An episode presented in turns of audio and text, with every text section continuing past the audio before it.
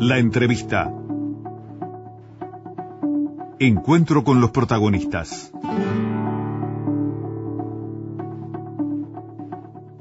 Como les anunciábamos hace un ratito, le damos los muy buenos días a la presidenta de INAU, Marisa Lindner.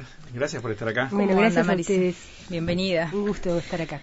30 años de la Convención de los Derechos del Niño y además estamos en mayo, en el mes de la, de la primera infancia, ¿verdad, Marisa? Muchas actividades y muchas noticias hemos tenido en las últimas horas, particularmente. Sí, nos vamos de acá a el lanzamiento de lo que es el, el mes de la primera infancia en la Biblioteca Nacional, junto a autoridades del Ministerio de Desarrollo Social y, bueno, y todos los actores que estamos. Eh, convencidos, ocupados y trabajando para esto que consideramos es sustantivo para una sociedad eh, en desarrollo, una sociedad sustentable que efectivamente eh, genera líneas que permiten avanzar en aspectos vitales en el proceso del desarrollo de una persona, como son los primeros años de vida. Mm.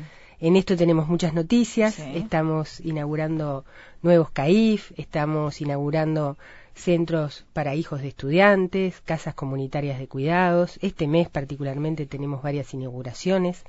Eh, y, pero lo, lo sustantivo es, bueno, que este país está caminando hacia la universalización del cuidado en primera infancia.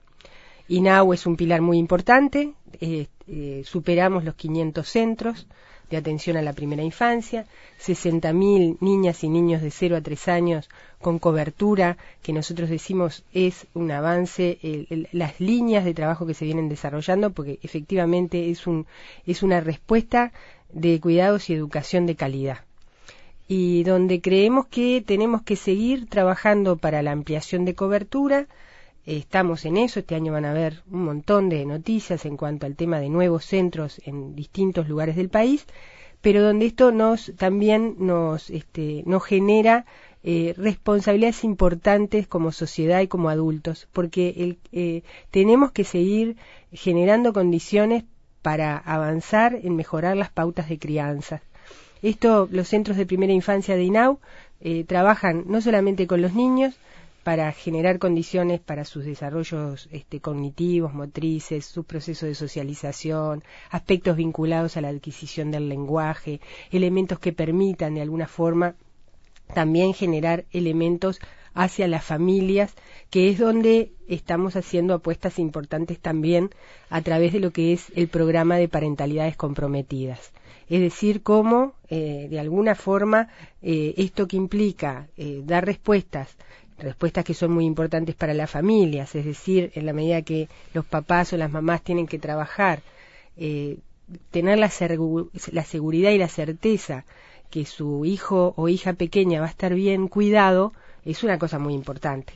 Pero además contribuir con las familias para que puedan hacer efectivo elementos que mm, no se enseñan en ninguna universidad, que es cómo generar eh, pautas de crianzas positivas, es algo que consideramos que es un, tema que derrama en toda la sociedad, no solamente en aquellos que tienen niños pequeños. Claro, eh, tomando en cuenta lo fundamental que es eh, para el desarrollo, para la trayectoria de ese niño, esos primeros años, ¿no? Y, ese acompañamiento que ustedes plantean.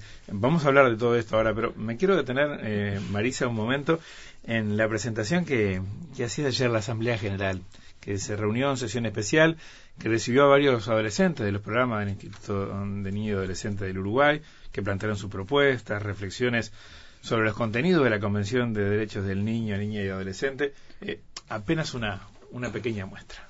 Este año es un año muy importante para todos nosotros, porque se celebran los 30 años de la Convención de Derechos del Niño. Y cuando nosotros nos presentaron esta propuesta, yo la verdad tenía mucha idea de la convención y le preguntó a una compañera del equipo y me dijo, mira Pilar, te voy a decir en pocas palabras muy sencillo. La Convención de Derechos del Niño, ¿dónde están? Todos nuestros derechos están escritos y también está escrito de qué manera se comprometen los estados a garantizar que esos derechos sean cumplidos. Y bueno, dentro de esos derechos que están la Convención, a nosotros nos, nos parecieron muy importantes cuatro derechos y dentro de esos cuatro derechos consideramos importantes están.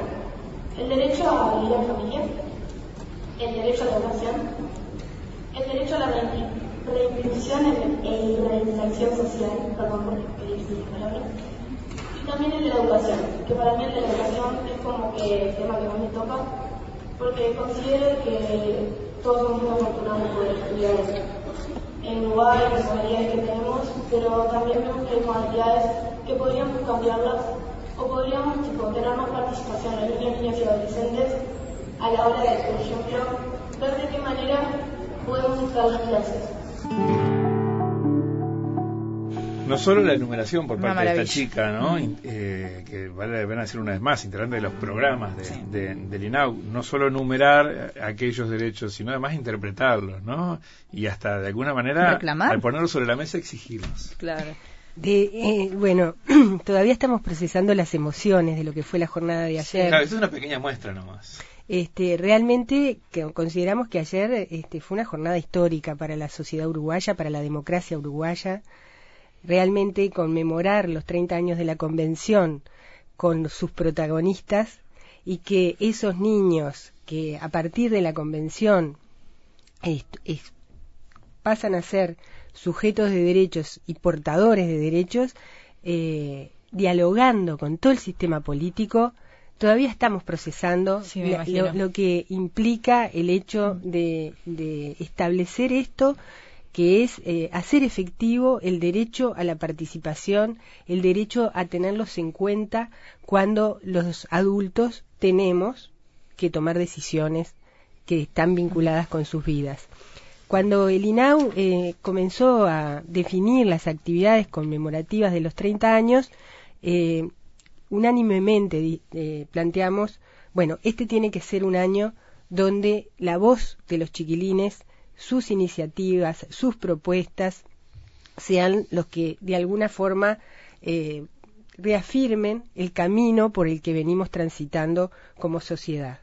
Un camino que a los adultos nos incomoda muchas veces, porque realmente cuando eh, ellos ayer planteaban sus formas de interpretar los derechos, sus propuestas. Porque hubo tironcitos de orejas también, dicen. También, también. Este, pero más que tironcito de oreja fue el, el, el, tema de, pueden, eh, escúchennos, eh, em, vayamos más que al, digamos, a los discursos, al intercambio.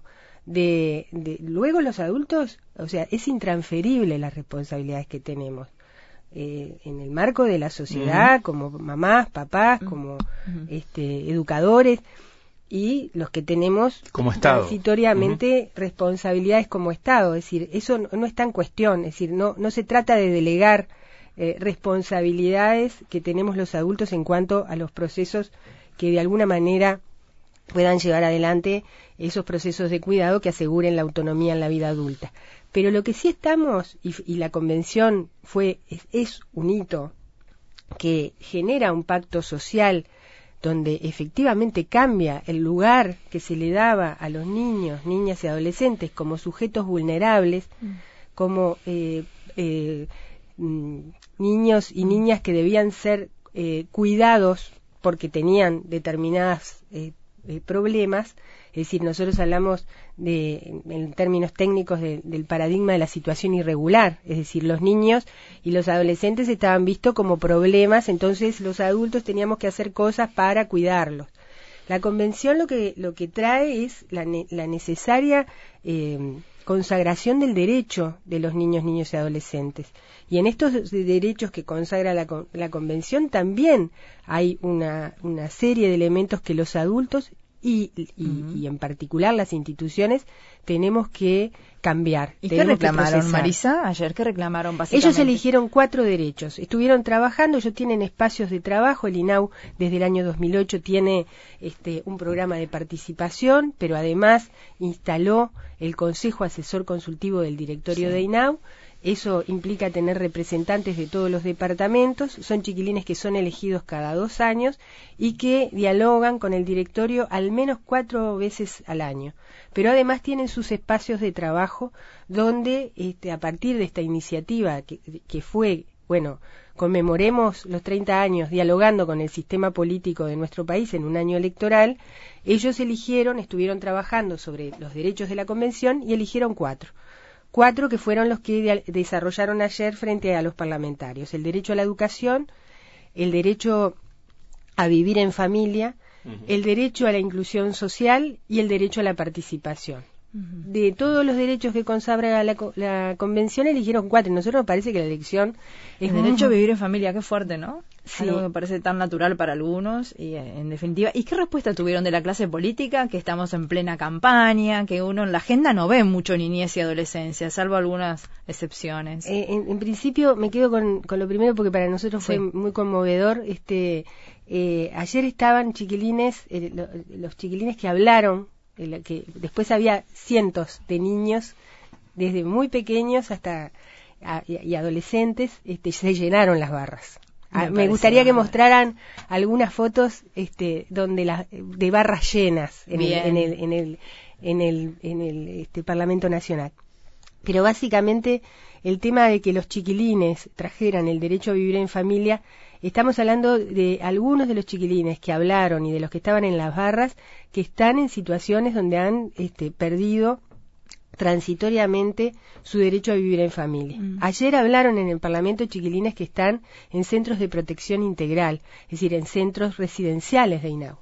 Y ellos llevaron su palabra y lo que están planteando es, nos están planteando al Estado que podamos dar eh, condiciones para que sus mamás y sus papás tengan trabajo, tengan vivienda, puedan de alguna manera poder llevar adelante las tareas de cuidados que de alguna forma este, eh, bueno, corresponden cuando, cuando estamos hablando de los procesos de crianza. Esas, esas voces estuvieron allí, estuvieron dialogando cara a cara con los, con los, los y las parlamentarias y sin duda este, el, el sistema de representación, este, era un espacio donde de alguna manera eh, la idea era un intercambio eh, a partir de, sus propuestas y donde cada uno de los partidos políticos este, tuvo un espacio eh, reducido, porque se trataba de, que efectivizar un diálogo, para, bueno, intercambiar con los chiquilines. Y ellos, este, agradecieron y, consideraron que era una instancia sumamente importante para ellos, eh, pero también plantearon, bueno, eh, que los escucharan, que, que en realidad no, no, no, este, no era tanto una cuestión de discurso, sino de poder este, dialogar, intercambiar y de, de, poder escucharlo frente a sus propuestas. Bien, bien. Ahora, eh, Marisa, uno repasa se encuentra con casi 500 centros de primera infancia, buena parte de ellos centros de, los centros CAIF, ¿verdad? Que, que, son realmente algo consolidado eh, y una política de Estado más allá de los gobiernos desde hace largo rato y que se le imprimió mucho esfuerzo últimamente. Eh, números y, que cuesta bajarlos a tierra a la realidad. Cuando tenemos un Estado que tiene, como usted decía, esas enormes responsabilidades en una sociedad donde tenemos un 8% de pobreza, pero entre los niños es tres veces más. Y donde tenemos también recursos del Estado que en su distribución dan dos veces o dos veces y media más a los adultos, y esto no es cuestionar a los adultos mayores, que a los niños. O sea, eso nos, hace poner el foco no solo donde está el futuro, sino donde están los más vulnerables. Y bueno, y entonces uno eh, contrasta esto con los números y de, todos esos centros y todo ese movimiento, y lo que cuesta es machear y decir, bueno, ¿en realidad estamos haciendo lo suficiente? Eh, ayer creo que fue una instancia donde se coloca, eh, los chiquilines colocan al, sistema político un tema de agenda. Esto lo, hicieron los propios chiquilines, o sea, cuando ellos plantean aspectos que están vinculados a la inclusión social y al derecho a vivir en familia, están planteando esto que tú decís, es decir, hay, hay aún una deuda de la sociedad uruguaya con un sector de la población que eh, realmente es, es, importante, eh, mientras eh, exista un niño que esté viviendo situaciones que vulneren sus derechos, hay una responsabilidad del Estado y de los adultos, y por lo tanto colocan un tema que necesariamente hay que discutir, pero estamos hablando, en primer lugar, de una situación donde este, en este país este, estuvimos por encima de los del 50% de niños bajo condiciones de pobreza. Y hoy, como, como planteás, este, tenemos un, 17,4% de niños de 0 a 5 años en situación de pobreza. En, términos globales son un 15%, pero efectivamente hay una brecha muy importante. Ahora, cuando hablamos de esa brecha de niños que están en condiciones de pobreza, nosotros hoy tenemos la posibilidad, en primer lugar, de poder establecer con claridad eh, quiénes son esos niños, cuáles son esas familias, porque nosotros para poder resolver esta, esta, esta, esta situación, tenemos que trabajar con las familias. Eh, es, decir, estamos hablando de alrededor de 20.000 familias que están en condiciones aún este, de, vulnerabilidad, que no es solamente, hoy por hoy estamos trabajando en, en, aspectos que, que, tienen que ver no solamente con la pobreza de ingresos, sino con elementos que puedan permitir avanzar en procesos de trabajo con lo que se llama la pobreza multidimensional, cuando hay aspectos que, que requieren procesos que efectivamente den garantías a elementos que son los que pueden generar este cambios y que de tan básicos a nosotros nos pueden resultar este como que eh, eh, están implícitos y no vale la pena remarcarlos. Hasta el cariño. Ayer decía uno de los chiquilines queremos que nuestros papás tengan trabajo y tengan vivienda. Eh, cuando hablamos de la niñez a veces nos quedamos solamente con situaciones muy vinculadas a cuáles son los aspectos de la vulnerabilidad pero los temas este, en, esta, en, esta agenda, que creo que en esto hay muchos temas para discutir en un año de campaña electoral, pero sin duda para abordar las situaciones que, que aún están pendientes, se requieren este, cambios que comprometen a todo el sistema político. Tenemos que trabajar fuertemente con, con esas familias que aún están en condiciones de pobreza.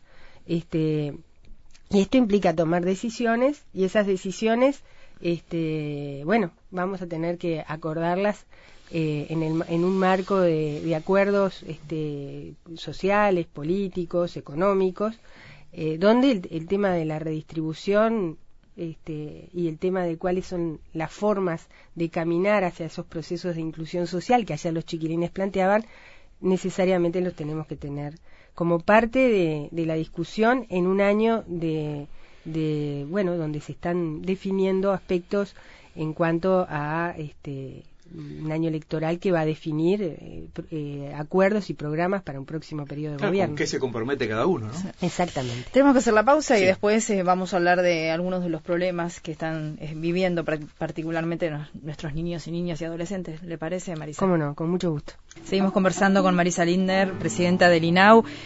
vamos a algunos temas que nos duelen a todos. El CIPIAB, el Sistema Integral de Protección a la Infancia y a la Adolescencia contra la Violencia, presentó hace pocos días en el marco del Internacional de la Lucha contra la Violencia hacia Niñas, Niños y Adolescentes el informe Uruguay 2018. Se reportaron 4.131 situaciones atendidas de violencia severa hacia nuestras niñas y niños. Esto significa que se registran más de 11 situaciones por día. O en otras palabras, el sistema de protección interviene en un caso cada dos horas y cuarto. El 93% de los agresores, 93% de los agresores fueron familiares o integrantes del núcleo de convivencia. Y bueno, hay una serie de cifras que se dieron a conocer, que son públicas, que están, si uno lo busca y, tiene interés. Pero ¿qué se hace con esta situación, Marisa, desde el INAU? ¿Cómo se puede mm, seguir profundizando las políticas para, para ayudar y para bajar estos índices que son tremendos? tenemos que em, complementar estas, estos datos mm. con, con, algo que, que como sociedad y como Estado mm, tenemos que hacernos cargo, ¿no? Estos son, son los chiquilines y chiquilinas que están siendo atendidos y atendidas por servicios. No estamos hablando de la dimensión de un problema que es mucho mayor. ¿De cuánto no nos enteramos? Eh, solamente a través de, de, encuestas de prevalencia uno puede tener este, elementos eh, para visualizar la dimensión del problema. Existieron algunas, algunas encuestas, que empiezan a ser como la base de poder generar datos de la globalidad del problema y nos encontramos en las primeras encuestas, ahora vamos a una segunda, este, seguramente el año próximo, eh, donde estamos hablando de que más del 50% de los niños y niñas de nuestro país han tenido o han sufrido algún tipo de situaciones violentas.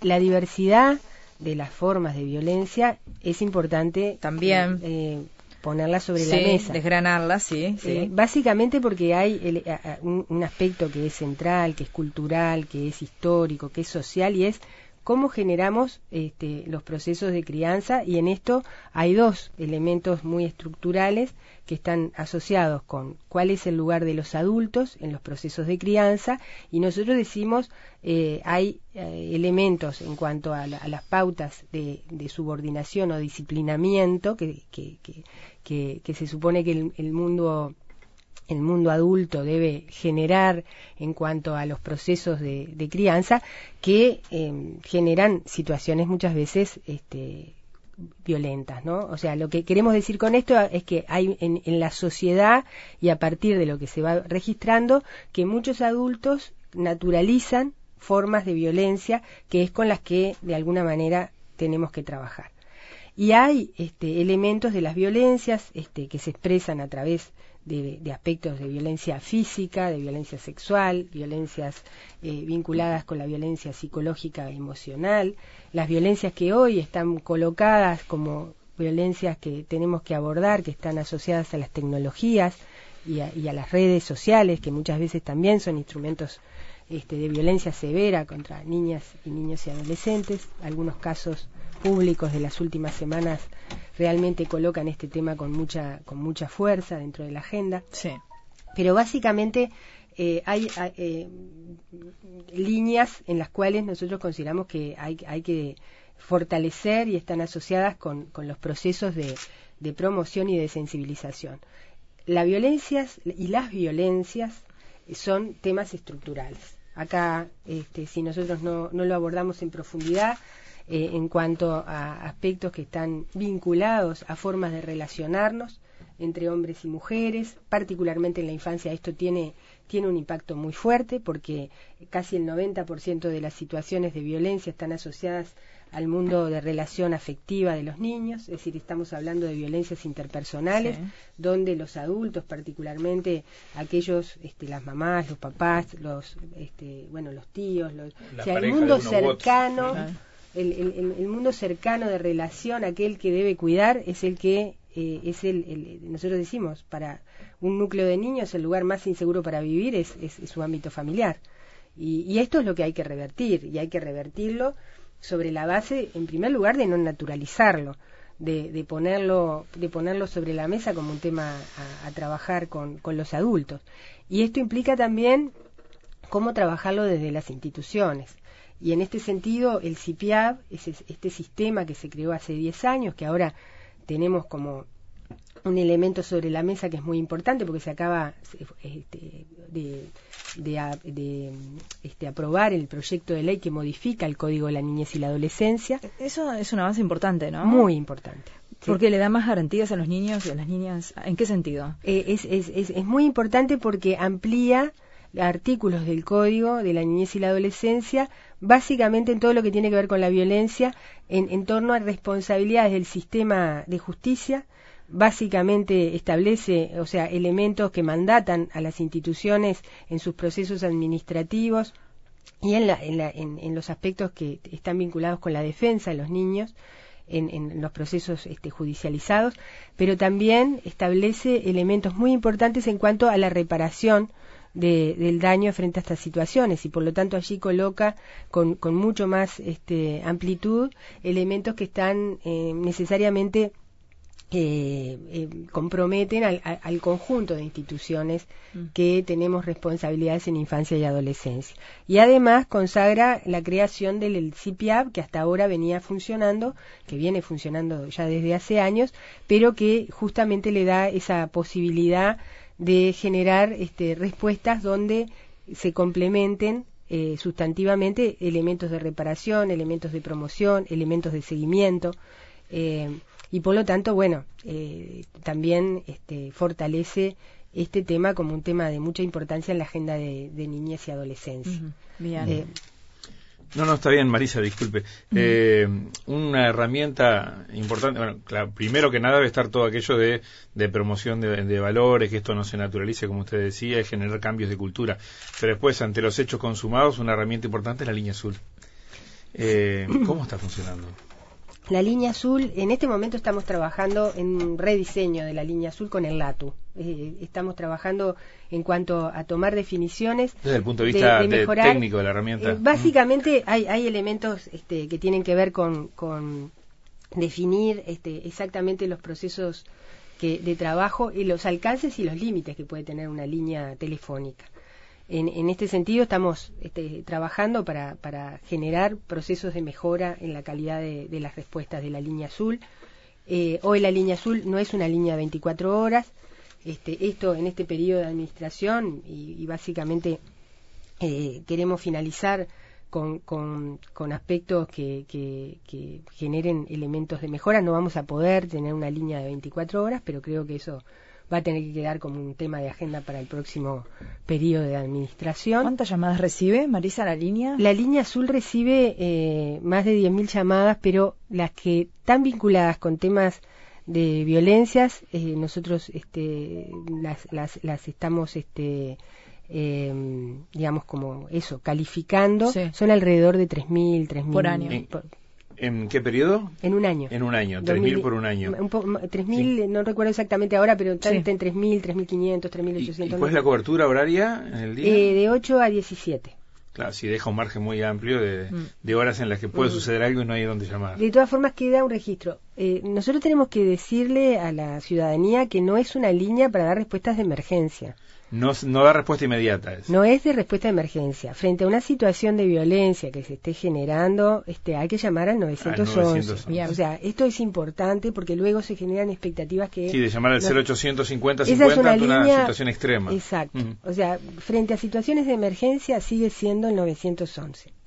frente a situaciones que tienen que ver con aspectos vinculados a violencias, que son violencias más cotidianas, son violencias que se dan, que se reiteran, o puede ser una línea también anónima de una denuncia, donde luego se, se trata de establecer puentes, porque recordemos que las situaciones de violencia en, en, la niñez en particular, no solamente en la niñez, pero son situaciones que están decíamos, muy vinculadas a espacios afectivos de los chiquilines. Bueno, pero hay otros casos, usted recién hacía referencia a algunos casos que tomaron Estado público, que tiene que ver, por ejemplo, con este taxista que este, aparentemente abusa de la niña. Allí surge la pregunta de si esa niña venía siendo atendida de ella y su entorno familiar en el, en el seno del INAU, si no hubo atrasos, si no había una carpeta por allí que no había sido debidamente atendida a tiempo y forma. ¿Qué pasó con ese caso, Marisa? Eh, básicamente, un elemento que yo planteé públicamente, y creo que, que este, y, no es por eludir la, mm. pregunta en relación a la familia. En este momento creo que hay un aspecto que, del cual no, no podemos de, desdibujar y que es que acá hay una responsabilidad de un adulto que es quien cometió este presunto delito y que eh, creo que hay que no desdibujar esto que implica eh, adultos que están utilizando cuerpos de niñas y adolescentes eh, para su placer. Eh, este es un tema importante porque mm, luego nosotros estamos trabajando en recomponer todas esas situaciones y procesos de trabajo desde la, la institución, pero no esto no queremos que se genera una cuestión donde empecemos a pensar en la responsabilidad de la familia en esto. Acá hay un, hay un adulto ah, que se comunicó con una, mm. con, una niña que en definitiva, o sea, podemos ir a especulaciones si, si hubiese trabajado de una manera o de otra y eso, de todas formas nosotros como INAU estamos eh, eh, a partir del, del, conocimiento de esta situación, recomponiendo toda la trayectoria que tiene que ver con el proceso de trabajo y ubicando. Eh, hubo una situación mm. de violencia doméstica vinculada con una situación de violencia doméstica de la familia. Yo no voy a ahondar en este tema porque tiene que ver con la intimidad de, de, esa familia, pero nosotros frente a esto lo que podemos este, transmitir es estamos recomponiendo ese proceso de trabajo, estamos este, para visualizar, bueno, si, si hubieron elementos que, eh, que, donde mm. INAU este, puede tener elementos en, en cuanto a, la necesidad de revisar qué fue lo que pasó, pero eso que, que, tiene que ver con la, con la historia anterior no está vinculado con el caso. Bien. Eh, acá hubo una, una familia que se preocupó, que salió a buscarla, hubo este, eh, actores de la comunidad y vecinos que fueron los que alertaron y hubo una respuesta inmediata. Yo, en este caso, nosotros a la interna estamos revisando procesos, pero nos parece que hay que rescatar dos cosas. Primero, dónde está la responsabilidad y que es en este adulto que se conectó con una niña de 10 años. Eh, segundo, desde lo positivo, que hubo una respuesta por parte de actores que estaban allí, la familia, los vecinos, que alertaron y que pudieron llegar este, en un momento que nosotros no decimos que llegaron a tiempo, porque el, daño se generó y hoy estamos en una situación de una niña que va a necesitar procesos eh, de, larga data para poder este, reparar situaciones que seguramente ni ella misma está en condiciones de comprender las cosas que pasaron porque son de una violencia extrema este, o sea, nos, eh, nos pasa muchas veces como adultos, ¿no? Nos impactan situaciones, muchas de ellas que podemos vivir hoy en, en, nuestras vidas o, en nuestros entornos de referencia, donde un, impacto de una situación de violencia realmente nos genera elementos que a veces nos cuesta bastante tiempo reparar. En este caso, sin duda, con, con este, esta niña está siendo atendida desde los ámbitos de la salud y vamos a ver cómo se va a continuar en esto. Pero yo digo, en principio, no eludir elementos que tienen que ver con los procesos de trabajo en la institución, en eso estamos revisando, pero tampoco colocarlos como elementos que desdibujen dónde está el problema en este, en este caso. Claro, ahora, eh, eh, Marisa, eh, tenemos, por ejemplo, en, torno a la, a, la, a la violencia contra la mujer, hemos este, avanzado incluso en, todos los tips de detección temprana posible podemos discutir si lo que se ha logrado es suficiente, ¿no? Porque lamentablemente seguimos teniendo casos, pero se ha avanzado en la detección temprana, en los protocolos de actuación policial, en medidas punitivas más fuertes. Eh, eh, trazamos un paralelismo en, el tema niños. Eh, ¿Tenemos esa articulación? Eh, sí, sí. acabamos de presentar que se las vamos a acercar la, guía, la, hoja de ruta, la guía. El protocolo para, para niños de 0 a 3 años, la mm. semana pasada. Este, realmente es un es un documento muy valioso este, en el cual trabajaron varias de las instituciones que integran el CIPIAB.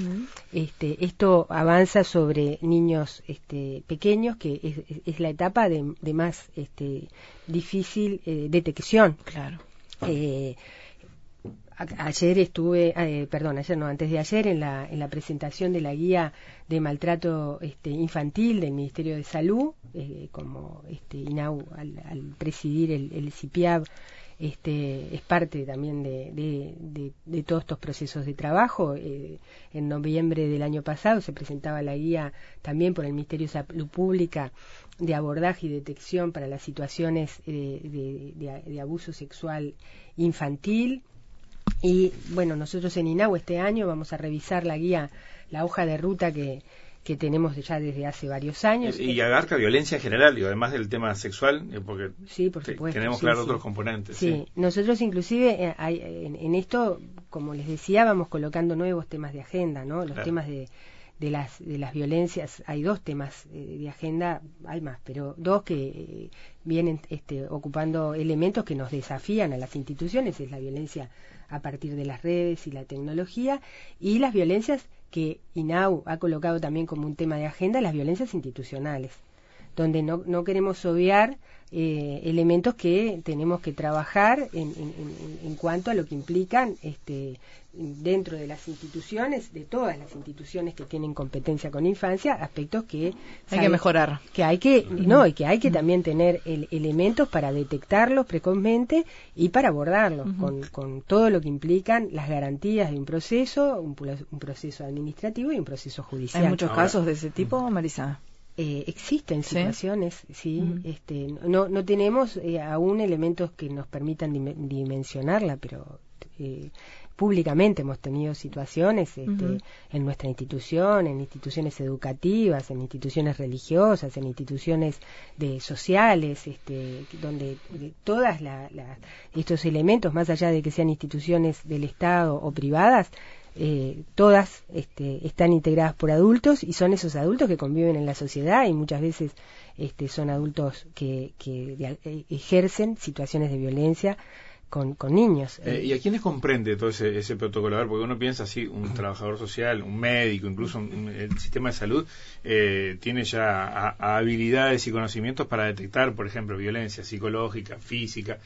El agente policial eh, quizás más complejo. ¿A ellos también est- están volcando estos, estas cuestiones de protocolo para detección temprana? Bueno, yo fui parte durante un tiempito de, de esos procesos y realmente en- a nivel de la policía se, se ha incorporado en toda la currícula este, de formación policial aspectos vinculados a los temas de las violencias, este, las violencias de género y en este periodo se ha empezado a trabajar en temas asociados a la violencia hacia niñas, Hacia niños niños. y adolescentes también. Se nos terminó el tiempo porque usted se tiene que ir a un compromiso a las 10 de la mañana allí en la Biblioteca Nacional. Nos quedaron algunos temas, por ejemplo, trata, ¿no? Y este caso, por ejemplo, de la ex Miss Uruguay, ¿no? El- de la, que aparece asesinada en México, aparentemente es un asesinato. Y eso que despierta de nuevo el interés en saber qué está pasando en eso. Hay una ley, ¿no? Que se ha aprobado, se está trabajando mucho, está en la mesa de trata. Pero bueno, nos queda eso pendiente, entre Bueno, otras con mucho gusto. Para tratar esos temas que este, están ahí en, en la agenda, digamos. Y tenemos también, estamos trabajando en temas eh, bien interesantes en este sentido que, que están asociados con, con eh, estos temas en, en ámbitos de, de frontera Sí. y en, o- hace estos días hemos tenido también reuniones con, con los este, equipos de, de Tacuarembó y de Durazno por todo el tema de UPM, donde de alguna forma también en los grandes emprendimientos tenemos que generar elementos previos Claro. de, a- de análisis, de contexto de situación para, para prevenirlos. Bien. Marisa Linder, muchas Gracias, gracias. un gusto. No, a ustedes. Muchísimas gracias.